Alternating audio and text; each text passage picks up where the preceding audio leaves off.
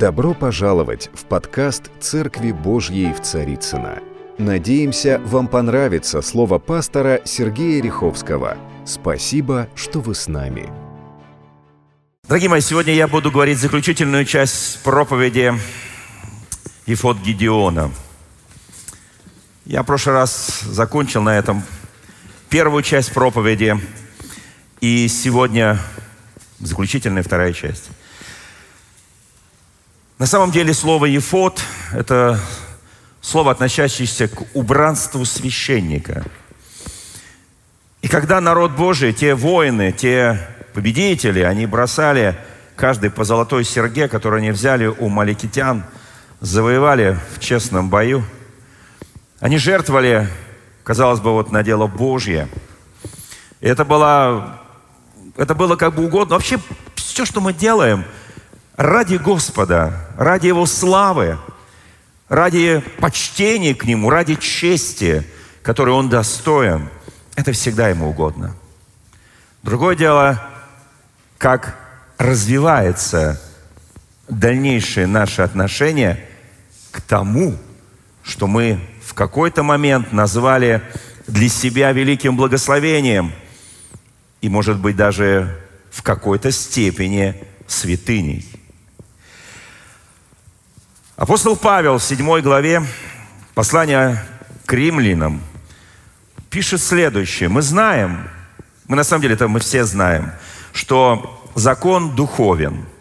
Ну, это правда. Читаешь Ветхий Завет, Новый Завет, и понимаешь, восторгаешься величайшим духом, потому что написано все Писание, как написано, кто помнит? Еще раз. Бога духновенно, Бога. Не просто духновенно, а Бога. И вот это очень важный момент. Мы иногда говорим, вот это очень духовная вещь, это такой духовный театр, это духовная э, книга, это еще что-то духовное. Я имею в виду разные-разные вещи. А здесь в Писании Бога духновенно. Вот почему оно отличается принципиально от любых других произведений, которые написаны человеком. Потому что это авторство принадлежит самому Богу. Вот поэтому оно Богу духновенно. И он дальше пишет, а я плотян, то есть я из плоти, и продан греху. Очень жесткое заявление делает апостол Павел. Ибо не понимаю, что делаю. Это пишет величайший апостол, который имел удивительное римское образование, который был интеллектуал в свое время, и в какой он имел отношение к, к Синедриону, то есть он был и там, где писались законы и так далее. То есть это был удивительно образованный человек. И он говорит, а я продан греху, ибо не понимаю. Как ты не понимаешь? Павел, ты же все понимаешь, что делаю, потому что не то делаю, что хочу, а то, что ненавижу, то делаю. Как это похоже иногда на нашу жизнь, да? И ты хочешь делать добро. Вот как здесь он говорит, не понимаю, что делаю. Как много говорит, я даже не понял, как это произошло. Вот оно раз и произошло, вот оно раз и случилось. Потому что не то делаю, что хочу. Потому что в нас живут очень хорошие желания. Но он говорит, то, что ненавижу, почему-то делаю. Если же делаю то, чего не хочу, то соглашаюсь, что закон добрый. И потому же не я делаю то, и вот здесь он делает маленькую такую уловочку. Апостол Павел гениальный. Вот он, он, он, он проник в глубины Божьего откровения, когда он был восхищен до третьего неба. Господь говорил ему неизреченные слова, которые невозможно повторить на земле, чтобы он их не повторял, ему дано жало во плоти. Помните, это все читали, все помнят. И он говорит, то соглашаюсь, что закон-то добрый, и потому уже не я делаю, но живущий во мне грех, он признается, что в на, когда, мы, когда мы становимся плотяне, у нас появляется грех. Ибо знаю, что не живет во мне, то есть в плоти моей доброе, потому что желание добра есть во мне. Но чтобы делать он и того не нахожу, Доброе, которого хочу, не делаю. Злое, которое не хочу, делаю. Вот она, наша жизнь. Если же делаю то, чего не хочу, уже не я то делаю, но живущий во мне грех. Он говорит, это грех делает. Слушайте, я ни при чем, я умываю руки. Вот я, вот, вот я – это я, а грех – это грех. Вот я духовен, а это грех плотян. И здесь написано, Ибо, 22 стих, по внутреннему человеку нахожу удовольствие в законе Божьем. Вот когда мы приходим в храм Божий, когда открываешь Писание, когда читаешь Писание, когда молишься, да, и находишь колоссальное удовольствие в законе Божьем. Правда, да? Читаешь, наслаждаешься, вдохновляешься, Бог тебе дает откровение, Бог исцеляет твой разум, твое сердце. Он дает тебе правильную мотивацию к жизни, Он тебе дает особые способности простить, не заметить, не искать своего, и много того, что написано о любви. Но дальше написано, но в членах моих вижу иной закон, противоборствующий закону ума моего и делающий меня пленником закона греховного, находящегося в моих членах. И дальше он пишет, бедный я человек. Кто может сказать, иногда бываю бедный. Вот хочу делать добро, а вот оно не получается. Потому что во мне какая-то борьба идет – борьба, моя плоть, она сражается с моим духом. И как писал величайший русский писатель Федор Достоевский, и поле битвы – это сердце человека. Там сражаются две силы, добро и зло, свет и тьма. Там происходит эта великая битва. Он говорит, бедный человек. И он вопрошает, кто избавит меня от всего тела смерти? Он понимает, что это тело смерти – Потому что не только написано время рождаться и время умирать, но написано плоть и кровь Царства Божьего не наследуют, только душа и бессмертный дух. Они наследуют Царство Божие. Он говорит, кто избавит? Есть ли на земле такая сила, способная меня избавить от этого? И он пишет дальше, благодарю Бога моего, Иисусом Христом, Господом нашим. Итак, тот же самый я умом моим служу закону Божию, а плотью почему-то иногда скатываюсь до закона греха. Слава Богу за Христа, слава Богу, что Он избавил меня, избавил тебя, избавил нас от всего тела смерти, когда мы в духе, когда мы с Богом, когда мы духовные, мы победители. Как только спускаешься на ступень плоти, то ты проигрываешь. Правда, да? И все это знаем прекрасно. Что это означает на самом деле по отношению к теме той проповеди, о которой я буду говорить? Вы знаете, Ефот Гедеон, Гедеон величайший муж Божий, когда призывал его Господь, он сказал, муж сильный. Он говорит, да я слабый, я из маленького рода, у меня вообще бедные все родственники. Он говорит, муж сильный, возьми эту силу твою и иди и победи, и защити твой народ. Помните это место Писания, 6 глава, книга Судей? И он вду, дал ему эту силу, вложил в него эту власть духовную, и он начал побеждать. И после одной из таких побед он сделал Ефот. Ефот Гедеона. Мы в прошлый раз с вами читали, что этот Ефот стал сетью для народа Божия. И они ходили за этим Ефотом. Вы скажете, а в чем проблема-то? Это же ефот, часть одежды священника, часть одежды первосвященника. Это то, без чего священник не может войти в храм Божий. Но вы знаете, однажды Иисуса, Иисус сказал, что дороже, золото храма или сам храм? Он сказал, что для вас дороже? Понятно, что храм, не золото храма, ни какое, никакое всего золота мира не стоит, и кирпича храма Божьего. Вы должны понимать эти вещи. И он говорит, что первичней в этом – вы знаете, в книге чисел, в 21 главе описана такая жизненная ситуация. Когда они отправились от Черного, то есть Красного моря, миновали землю Едома, написано, народ стал малодушествовать в пути. Это четвертый стих 21 главы книги чисел. Он стал малодушествовать. Кто понимает слово малодушествовать? Такая душа стала маленькая. Малодушничать. Всего бояться, всего страшиться, на всех обижаться, на всех роптать. Это называется малодушие. Когда ты ропщешь на кого-то, ты малодушный.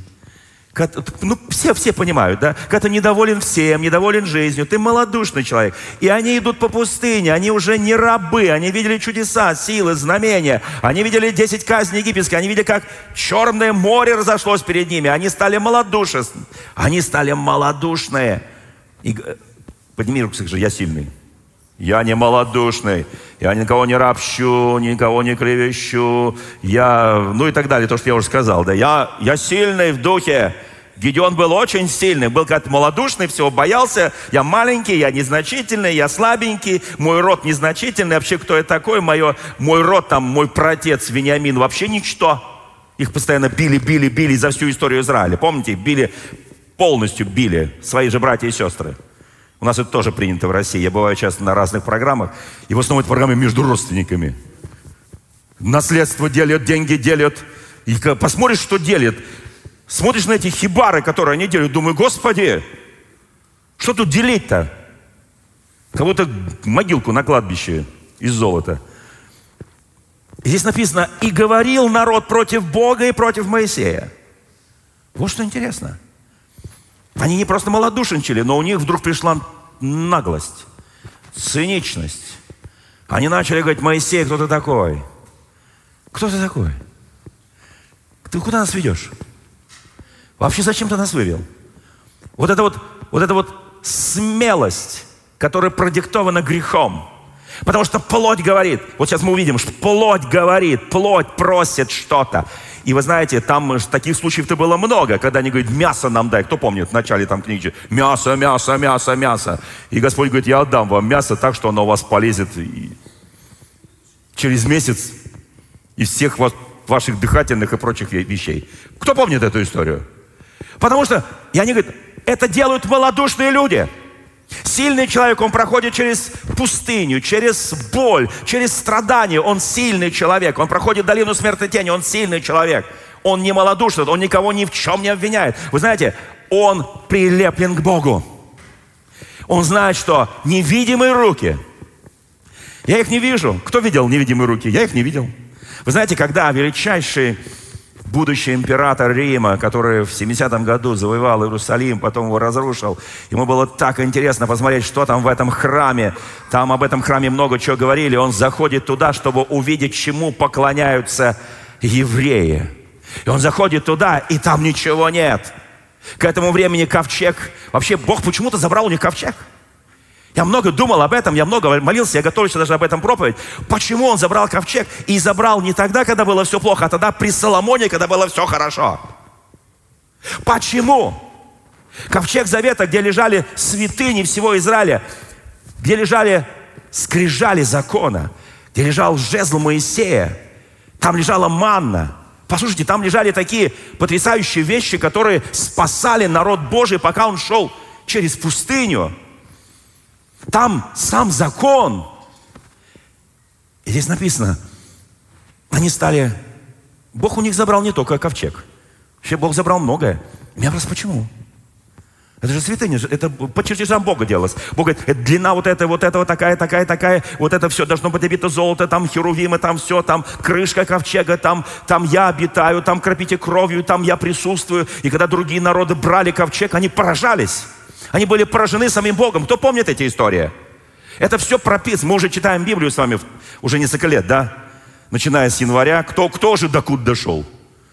Бытие. Кто, кто, кто закончил бытие? Кто дошел до исхода? Кто подошел к Левиту? Кто, кто закончил пятикнижие? Если вы не закончили за январь пятикнижие, э, проблема, друзья мои. Потому что дальше будет глубже, сильнее.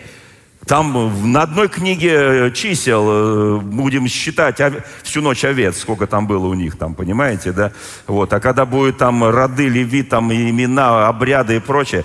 Послушайте, это очень, и то, что я сейчас говорю, это же знание Божьего Слова, это Бога духновенная вещь. И говорил народ против Бога, против Моисея, зачем вывел нас из Египта, чтобы умереть нам в пустыне, ибо здесь нет ни хлеба, ни воды, душе нашей опротивила это негодная пища. Да, люди ходят годами в храм Божий, в церковь и говорят, слушайте, дайте что-нибудь свеженькое, нам уже это все опротивило. Дайте какой-то другой хлебушек. Мы, мы хотим чего-то другого. Там в Египте, в доме рабства было круче. Да, мы были рабы, нас били, нас убивали, мы делали эти кирпичи, над нами все издевались, вот, у нас было клеймо раба, ну а здесь мы уже, послушайте, за, за несколько короткий период времени им все опротивило. Это человек, это плоть, это не дух. Он говорит, хочу доброго, не получается, всегда меня туда опять. И послал Господь на народ ядовитых змей. Опа. Господи, да дай им просто хлеба. Он говорит, да, давал уже. Ну дай им мясо. Давал. Что им еще нужно? Бог говорит, я не знаю, что им еще нужно. После того, как они согрешили, им нужно непонятно что. Мы часто говорим с моим народом на разных языках. Я им про Фому, они мне про Ерему. Кто знает русскую традицию? Я им говорю белое, они говорят, нет, черное. Я им говорю, это радуга, они говорят, нет. Это сейчас дождь пойдет.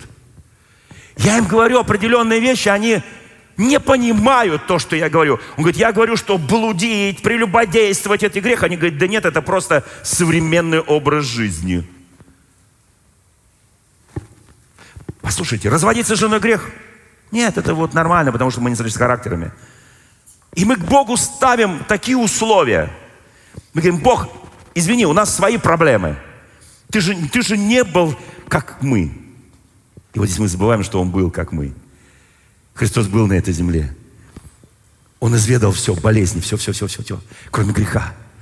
Послушайте, здесь написано, и они жалили народ, и умерло множество народа, сынов Израилю. И пришел народ к Моисею и сказал, согрешили мы, что говорили против Господа, против Тебя, молились Господу, помолись о нас Господу, чтобы удалил от нас змеев. И помолился Моисей о народе. Мне здесь очень нравится. Моисей помолился о народе. Знаете, вот смотрите, многие говорят, помолись о нас. Хорошо, помолюсь. Помолился. Ничего не произошло.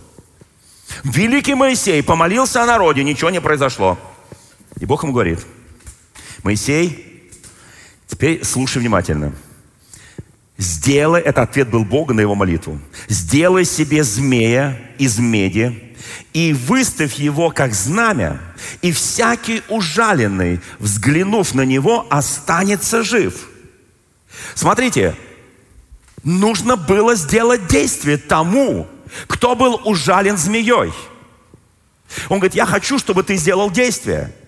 О, брат, сестра, пастор, помолитесь за меня, помолитесь, помолитесь. Я дальше пошел, не хочу менять свою жизнь, ничего, просто помолись, чтобы все очистилось, все изменилось. Было плохо, стало хорошо. Было ужасно, стало менее более.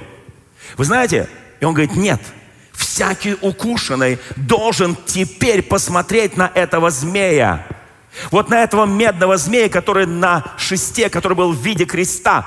И он, он этого, я не знаю, сколько времени он делал этого змея медного. И пока он, написано, сделал Моисея медного змея и выставил его как на знамя. И когда змей ужалил человека, он, взглянув на медного змея, оставался жив.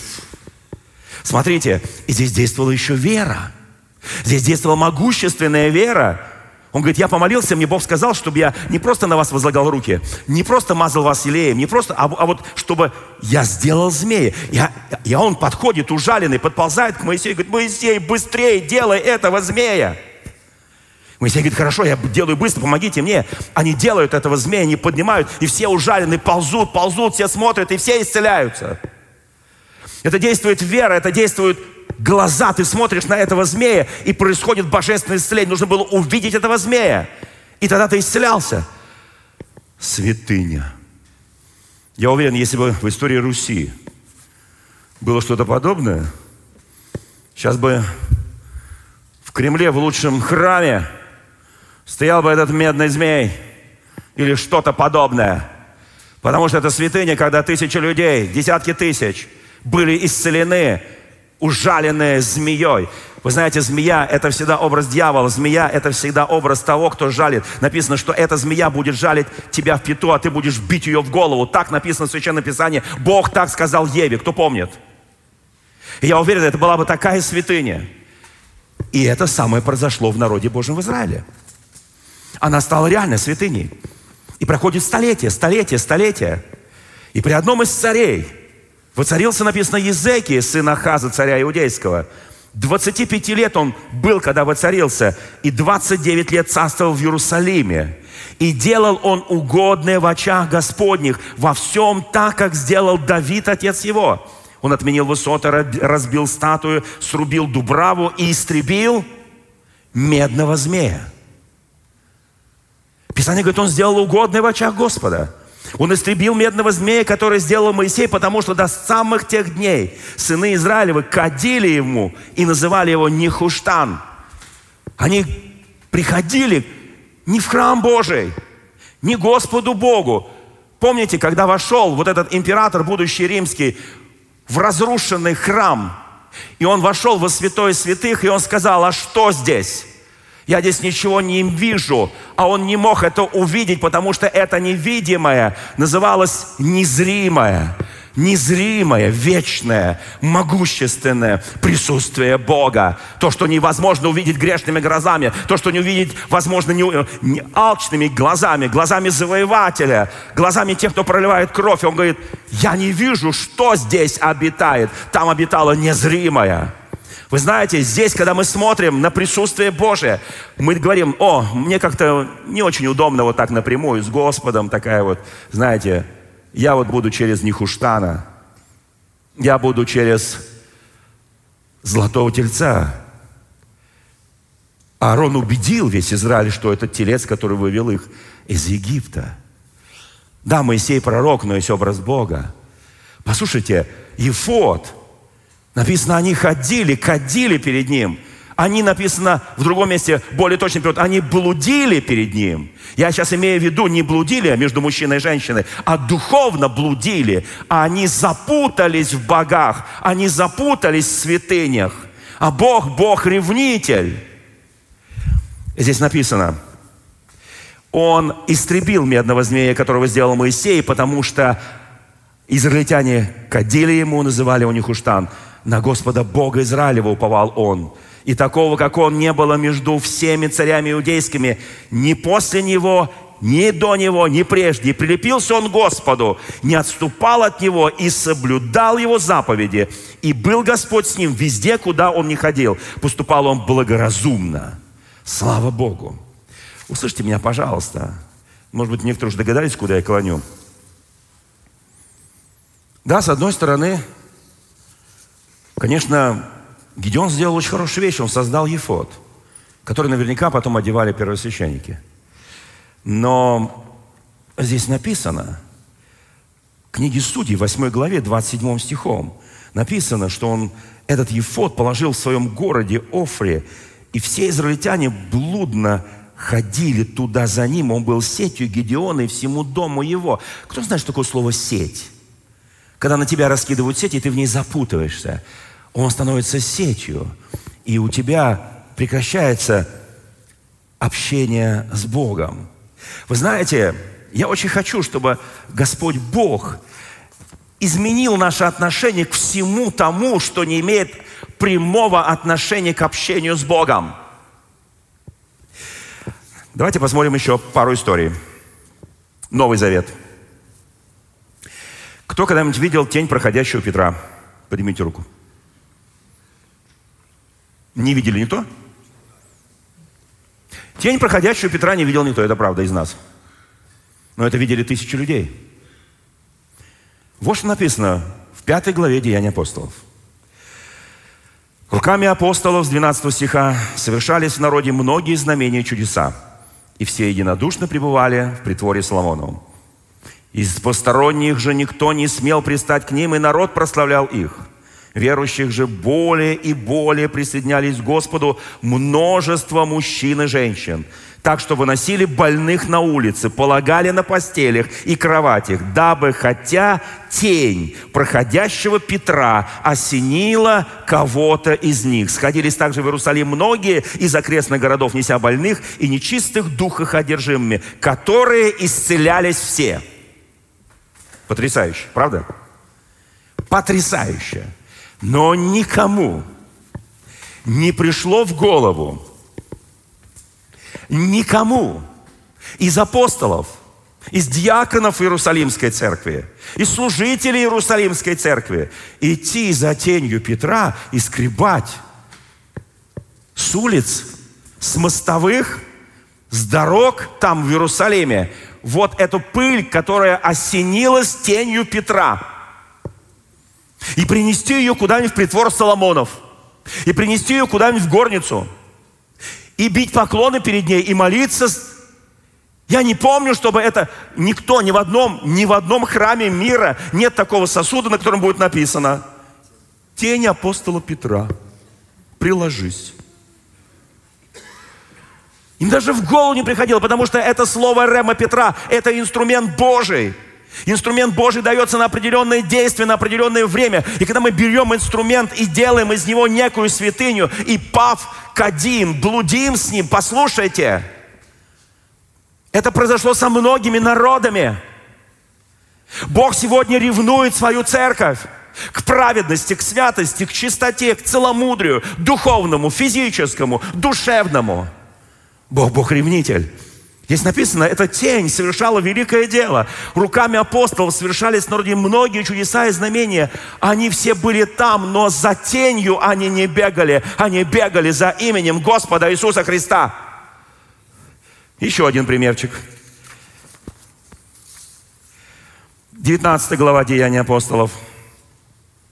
На протяжении двух лет жители Асии слышали проповедь о Господе Иисусе и Эль, Елене, Иудее – и там был Павел. Он там прожил два года. Бог же творил немало чудес руками Павла.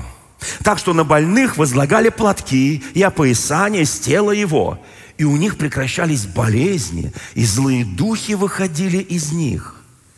Как чудно, да? Но никому из них не пришло в голову.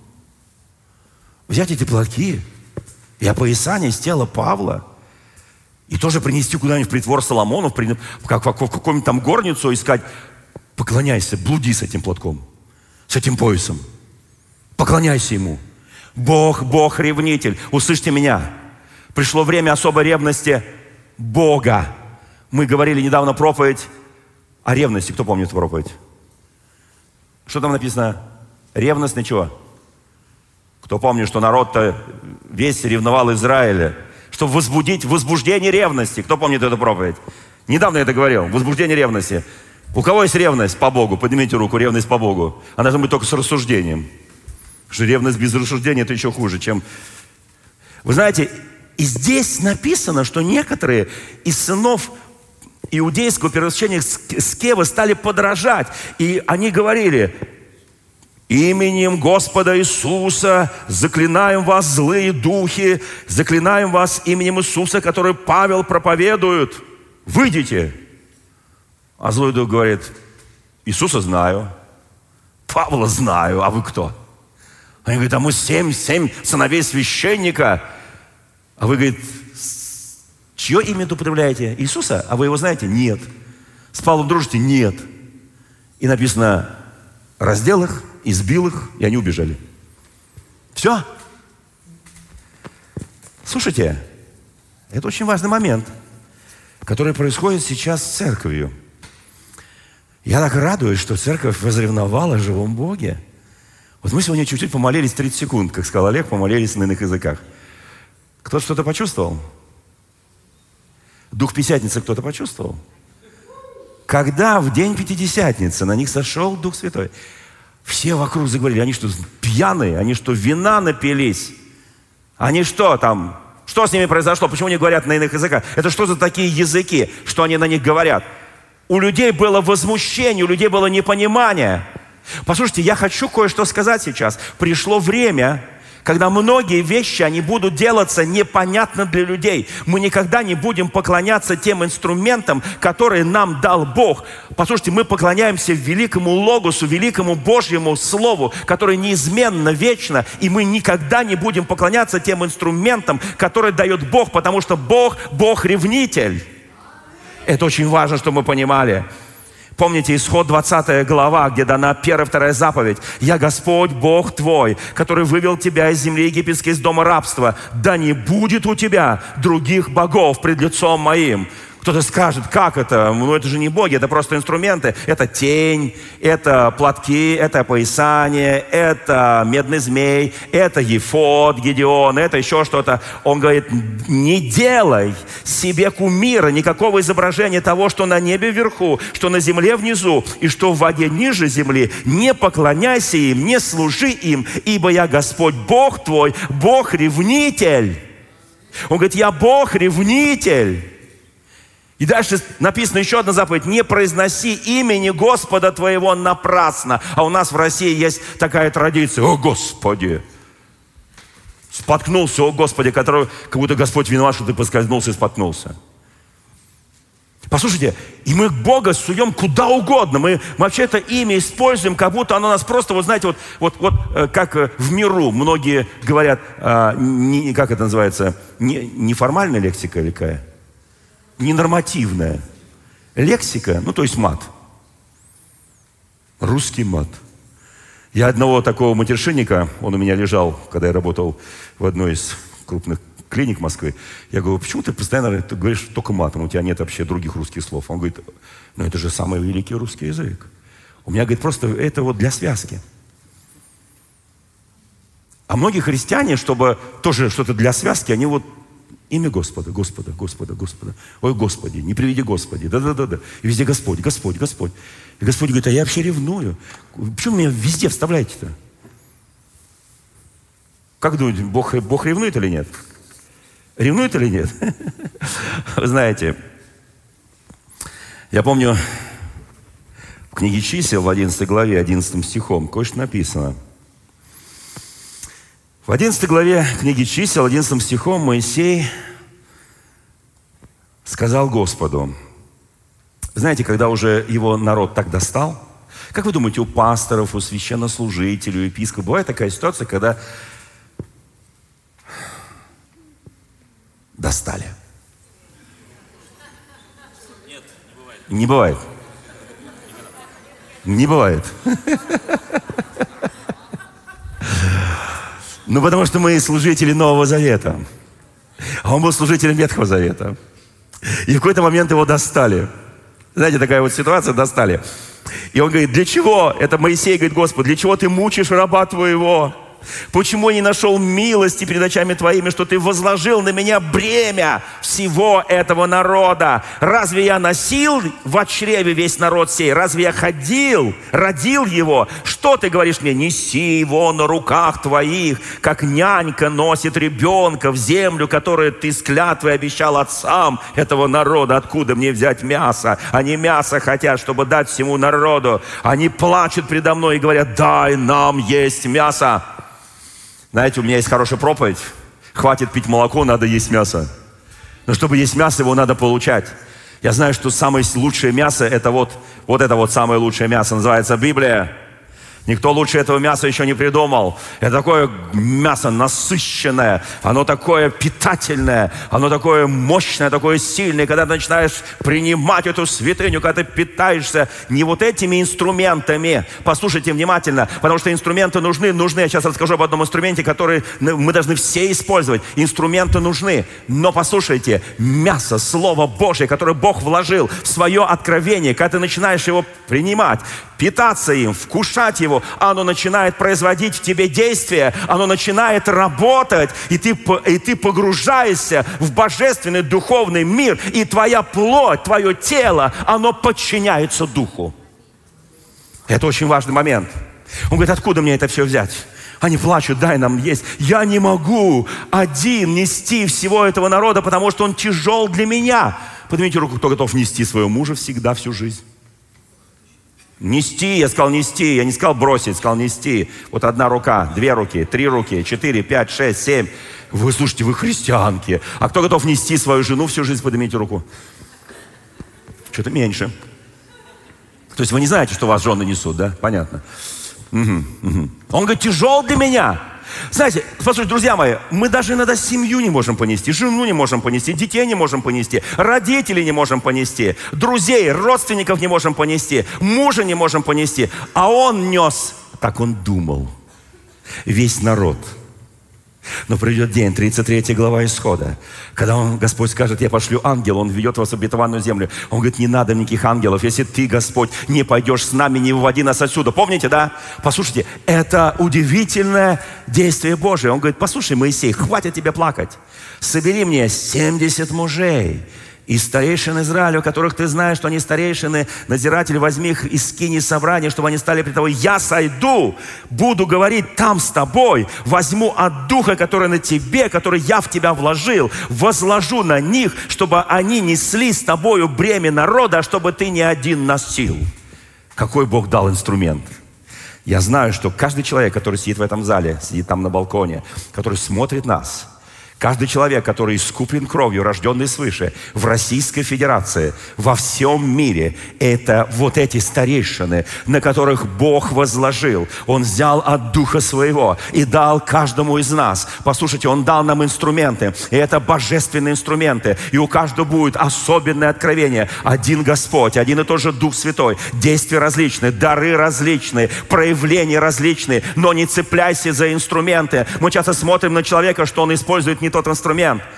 Послушайте, нам кажется, что вот, э, ну, не так ты пилишь. Помните э, Никулину, там, герой, когда деревья были большие? Он говорит, не так ты пилишь? Он говорит, руки помнят, я так пилю. Помните ножовкой по металлу? Послушайте, я вам скажу простую вещь.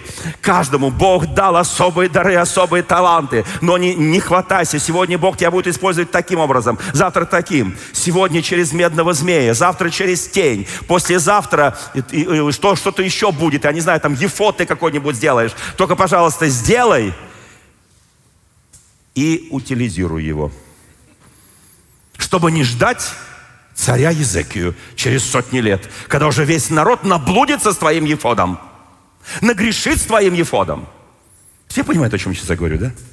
Бог говорит, если я Господь, Малахия, первая глава и последняя глава, если я Господь, где почтение ко мне? Сын чтит отца, раб чтит господина своего. Почему мой народ не чтит меня? Он говорит, я ревную. Почему народ мой приносит мне по остаточному принципу? Я говорил, помните о памятнике царю Давиду в Иерусалиме. Даже самые ультраортодоксы сказали, с отколотым ухом или с отбитым носом он сгодится. Бог говорит, что вы мне приносите? Они говорят, так, ну это же порченый уже. То есть порченый пускай стоит. А нормальный уничтожим. В конце концов, они его сняли за 2 миллиона долларов. Послушайте, друзья мои, я хочу кое-что сказать сейчас. Бог сказал, я изолью на них. Я дам им силу. Он говорит, очиститесь и будете есть. Они же плакали вслух Господа и говорили, кто накормит нас мясом. Хорошо нам было в Египте. То Бог даст вам, Господь вам мясо, будете есть. И не один день будете есть, не два дня, не пять дней, не десять дней, не двадцать, но целый месяц, пока оно не пойдет из ноздрей ваших и не сделается для вас отвратительным за то, что вы презрели кого? Моисея, Бога. Не Моисея, Моисей это инструмент – вы можете презирать любой инструмент. Бога, он говорит, почему он нас вывел из Египта? Нам там было хорошо. Кто-то, может, еще сожалеет о своей греховной мирской жизни. Как только ты начинаешь вот панику устраивать, как только ты начинаешь малодушествовать, и говоришь, Боже мой, у меня же там как-то так все было более-менее. Мы только забываем одно, о чем сейчас чем я закончу эту проповедь. И он говорит, за то, что вы презрели Господа, который среди вас, и плакали пред Ним, говоря, для чего нам было выходить из Египта? Друзья мои, знаете, есть одна история в Библии. В Евангелии от Луки в 16 главе. Здесь история о очень богатом и очень бедном человеке – это одна из тех историй, где Христос не выдумал ее. Притчи, которые часто говорил Христос, это как бы немножко такие, знаете, ну вот, скажем так, э, ну, мы же, у нас всех есть воображение, мы все можем говорить примеры, какие-то притчи, назидательные, наставительные, да. А это был реальный случай. Потому что он там называл реальное имя реального человека – если кто-то еще не дочитал до конца эту историю, там был реальный случай, это были реальные люди. И когда он говорил, его все понимали. И он говорил об этом случае. Некоторый человек был богат, одевался парфиру, весон, и каждый день пиршествовал блистательно. Был также некоторый нищий именем Лазарь, который лежал у ворот его в струпьях. Струпья у него ноги были все покрыты всевозможными ранами, там все гноем и так далее. И желал напитаться крошками, которые падали со стола богача, и псы приходили и лизали струпья его. Умер нищий, и отнесен был ангелами на лон Авраама, как вот на этой неделе умерли брат и сестра, они были отнесены туда же. Они были отнесены туда же. Послушайте, умер нищий, и он попал на лон Авраама сразу же. Умер богач, и похоронили его – а нищего не похоронили. Не за что было хоронить. Да и места у него не было. И он поднял глаза, будучи в муках, этот богач поднял глаза в Аде и поднял глаза, увидел вдали Авраама и Лазаря на лоне его и возопил, сказал, «Отче Аврааме, умилосердись надо мной, пошли Лазаря, чтобы он омочил конец перста, перст – это палец, свою в воде, и прохладил язык, помазал этой водой мой язык, ибо я мучусь в пламени всем». Но Авраам сказал, «Чада, то есть дитя, вспомни, что ты получил уже доброе твое в жизни твоей, а Лазарь злое – Ныне же Он утешается здесь, и ты страдаешь. И сверх того между нами и вами утверждена великая пропасть, так что хотящие перейти оттуда к нам не могут, также и оттуда к нам не переходят. Тогда сказал он, прошу тебя, отче, это сказал богач, пошли его в дом отца моего, то есть пусть он воскреснет. Ибо у тебя, у меня пять братьев. Пусть он засвидетельствует им, чтобы они не пришли в это место мучения. Авраам сказал ему, у них есть Моисей и пророки, у них есть Слово Божие, у них есть откровение Божие, у них есть закон Божий, у них есть вожди, у них есть священники. Пусть их слушают. Богач сказал, нет, отче Аврааме, но если кто из мертвых придет к ним, покаются, Тогда Авраам сказал ему, если Моисей и пророков не слушают, то если бы кто из мертвых воскрес, не поверят. Я часто думаю, почему какое-то время мертвые не воскрешали. Почему? В одни апостола воскрешали. Я знаю, в истории 20 века, я знаю, воскрешали мертвые, за них молились, они воскрешали. Потому что есть определенное учение, неверие, и оно доходит до глубин человеческого духа и связывает его веру. Знаете, есть такое расхожее мнение, что богач попал в ад за свое богатство. Это глубокое заблуждение. А нищий Лазарь попал, попал в рай за то, что был нищий. Это еще более глубокое заблуждение. Ни богатство, ни нищета здесь не имеет никакого отношения.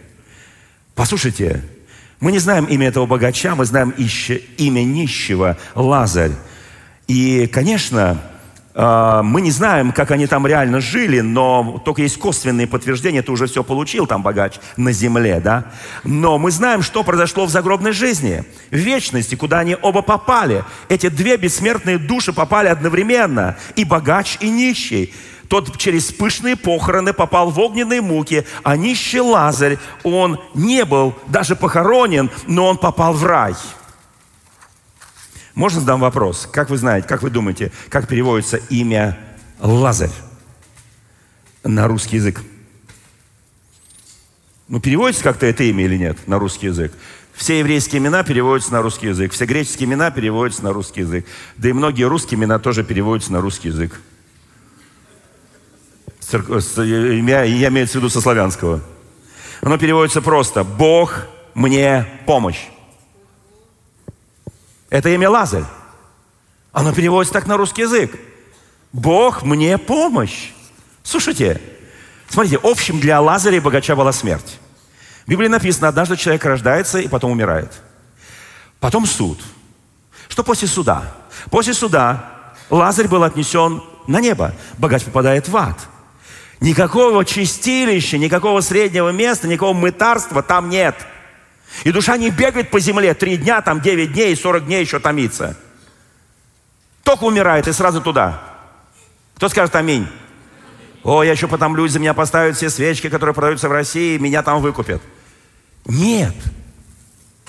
Извините, я вынужден сказал нет. Второй возможности там, в потусторонней жизни, получить спасение, спасение. Нет. Человек получает только возможность здесь, либо с Богом в раю, либо с дьяволом в аду. Но живя здесь на земле, после того, как переходишь туда, все, смыть грех, очистить нашу душу от греха может только кровь Иисуса Христа. Может быть, только жертва Иисуса Христа. И только в период нашей земной жизни, только в этой жизни я могу покаяться, в той жизни уже будет поздно. Вы знаете, кто говорит, меня учили, что там потом заупокойные и прочие, там молитвы панихиды и так далее по умершим могут восстановить, повлиять на состояние души и прочее, прочее. Это неправда. Это ложь. Спасение в загробной жизни. Я сейчас говорю очень радикальные вещи. Спасение в загробной жизни на основании Священного Писания невозможно. Ад, сфера дьявола, где искупление больше не действует, не действует. Услышьте меня, почему богач попал в ад?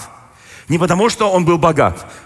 Да, он был богат, роскошествовал. Он вообще ни разу не вспомнил, что он вообще часть народа Божьего и должен выстроить было отношения с Богом. А Лазарь не за, за нищету и невзгоды попал в вечность, попал в рай, а потому что он каждый день общался с Богом.